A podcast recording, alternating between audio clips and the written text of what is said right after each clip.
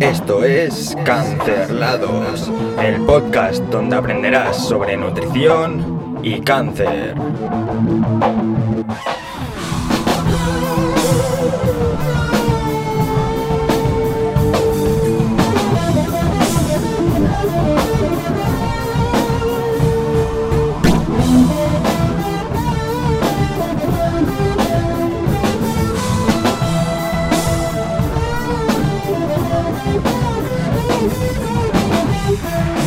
Buenas tardes, días, noches o madrugadas. Todo depende de dónde y cuándo me estés escuchando o viendo. Te recuerdo que si quieres ver este episodio y todos los anteriores, puedes verlos en el canal de Cancerlados de YouTube. Hoy te vengo a hablar sobre un tema súper, súper, súper, súper interesante y que a mí, como no, me gusta. Y vas a ver por qué me gusta, la verdad. Lo vas a ver más tarde. ¿Se puede hacer algo con la comida para evitar, reducir náuseas y vómitos? No. Y me vas a decir, todo más mentido, más engañado con el título ese que tienes por ahí. Mm, No con matices. Ahora entenderás por qué lo digo. Y para ello, aquí viene el pesado de la proteína. Sí, canceladores, canceladoras, el pesado de la proteína. ¿Por qué? Porque la proteína aquí juega un papel fundamental. Me ha hecho gracia un estudio que he leído eh, en relación a esto. Y no por la situación, sino por el estudio en sí, el perfil de persona, que no entendía muy bien qué tenía que ver en este contexto. Pero bueno, algo de relación tiene. Y dirás, joder, pesado, dilo ya, dilo ya. Vale, ya lo digo, no te preocupes. Es un estudio que se hizo en embarazadas. No en embarazadas con cáncer, no. Sin, sin ningún tipo de problema. Embarazadas.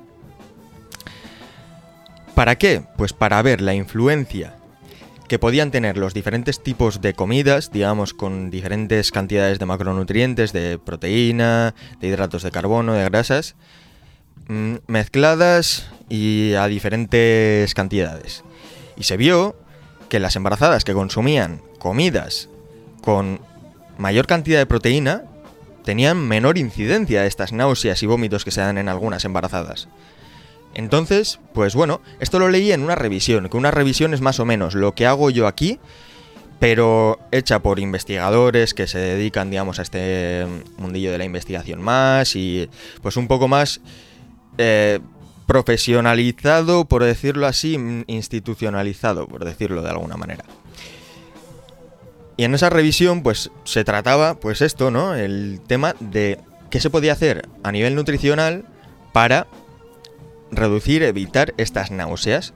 Y pues supongo que a los investigadores les haría gracia este estudio o vieron algo de relación y dijeron, bueno, pues venga, para adentro. Pero la verdad es que tiene su lógica, ¿no? Porque si tenemos una enfermedad que con el tratamiento con, la que se, con el que se trata, eh, en algunos casos, claro, eh, aparece en esta sintomatología, pues igual puede tener sentido el llevar a cabo esta misma estrategia en este perfil de personas, ¿no? Con cáncer y que estén tratados con quimioterapia. Entonces, pues después mencionaban cosas similares, ¿no? Por ejemplo, algo muy, muy interesante que, que me pareció brutal, la verdad. Se hizo un estudio sobre las personas que consumían comida, que hacían una ingesta previa a la quimioterapia y las que no. Y se vio que las que no consumían una comida previa a la quimioterapia tenían mayor incidencia de esta sintomatología. Pero aquí viene lo importante y se vio que las personas que consumían una comida y además, ojo, además, alta en proteína, tenían hasta un 60% de menos probabilidades de incidencia de esta sintomatología. 60, señores y señoras. 60. 60. He dicho muchas veces 60, pero sí, 60 otra vez. Porque es mucho. Es una cifra muy alta. 60% menos de probabilidades. O sea, estamos hablando de una cifra más cerca del 100 que del 0.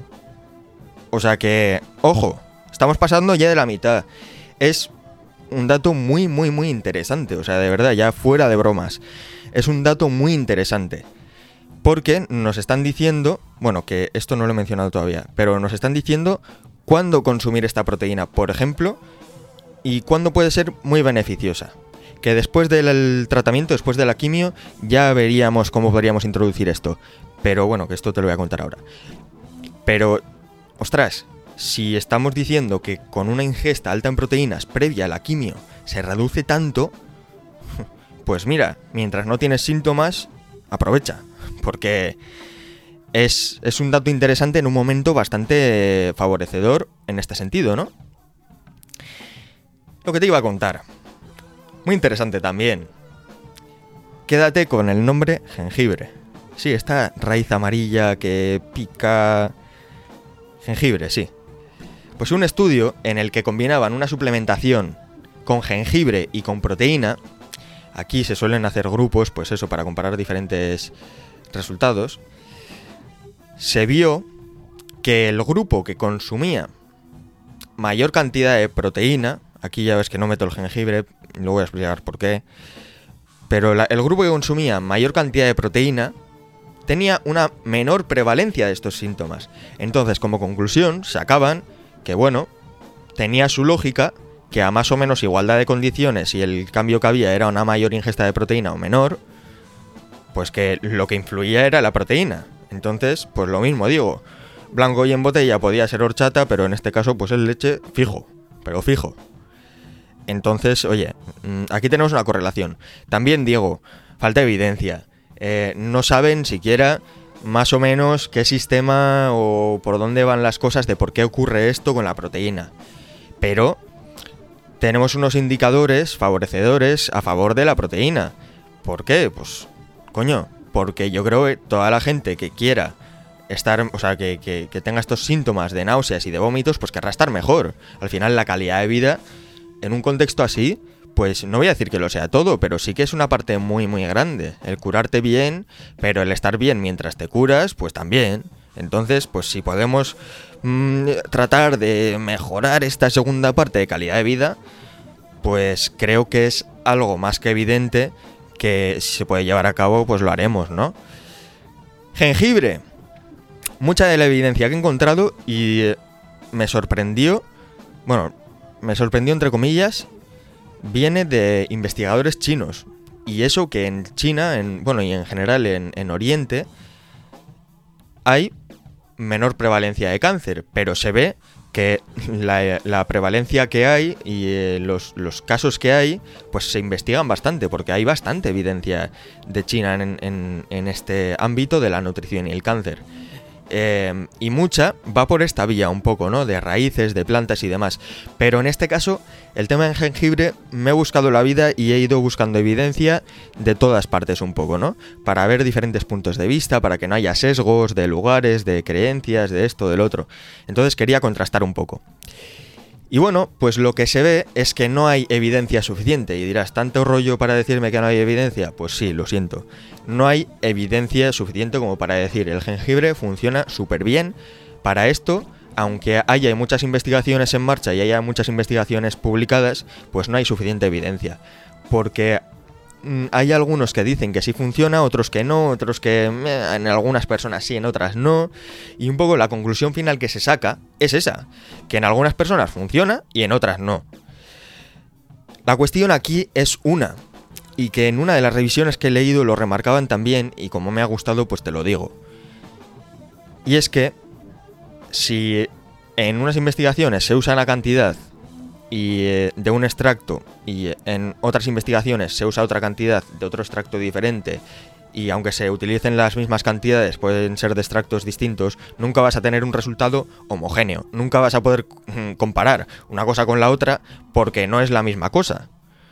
No es como lo que he dicho antes de que pones un grupo, o sea, pones dos grupos en más o menos condiciones parecidas y cambias un factor para ver qué cambios hay con ese factor cambiado. No, en este caso estás haciendo como un grupo concreto con unas condiciones concretas y lo intentas comparar con otro grupo que puede ser exactamente lo contrario. Entonces aquí la evidencia como es tan mixta y tan heterogénea que mm, es que no se puede comparar. Es bastante complicado en este aspecto, la verdad. Entonces, conclusiones. Ingestas altas en proteína, tanto antes como después de la quimio. Después de la quimio, pues intentaremos introducir comidas con sabores que no sean muy fuertes. También digo, ¿eh? Que um, un poco estas son las recomendaciones generales que se dan. Pero a mí, por ejemplo, personalmente, mmm, lo que me entraba a veces era comida picante o comida ácida. Y igual no era lo mejor para mi, mi estómago o mi intestino en ese momento. Pero a mí es lo que me entraba. Y tienes que ver por lo que te entra a ti. Lo importante es que puedas ingerirlo. Entonces, ingestas de proteína y en estos casos, si puede ser un sabor neutro que no sea muy fuerte, pues guay. Y también añadir que no tenga mucha grasa esa comida y que tampoco tenga mucha fibra. O sea que hasta aquí el episodio de hoy. Ha sido cortito, más o menos 10-11 minutos, pero yo creo que es suficiente, mucha información y creo que te va a venir genial. Y oye, si crees que le puede ayudar a alguien que conozcas o si quieres compartirlo en tus redes sociales, de verdad te lo agradecería un montón. Si me estás viendo por YouTube, te agradecería mucho que le dieses like y que te suscribieras al canal para enterarte de todo. Y que sepas que en Instagram también tengo cositas. Que un saludo y nos vemos en el siguiente episodio. Chao.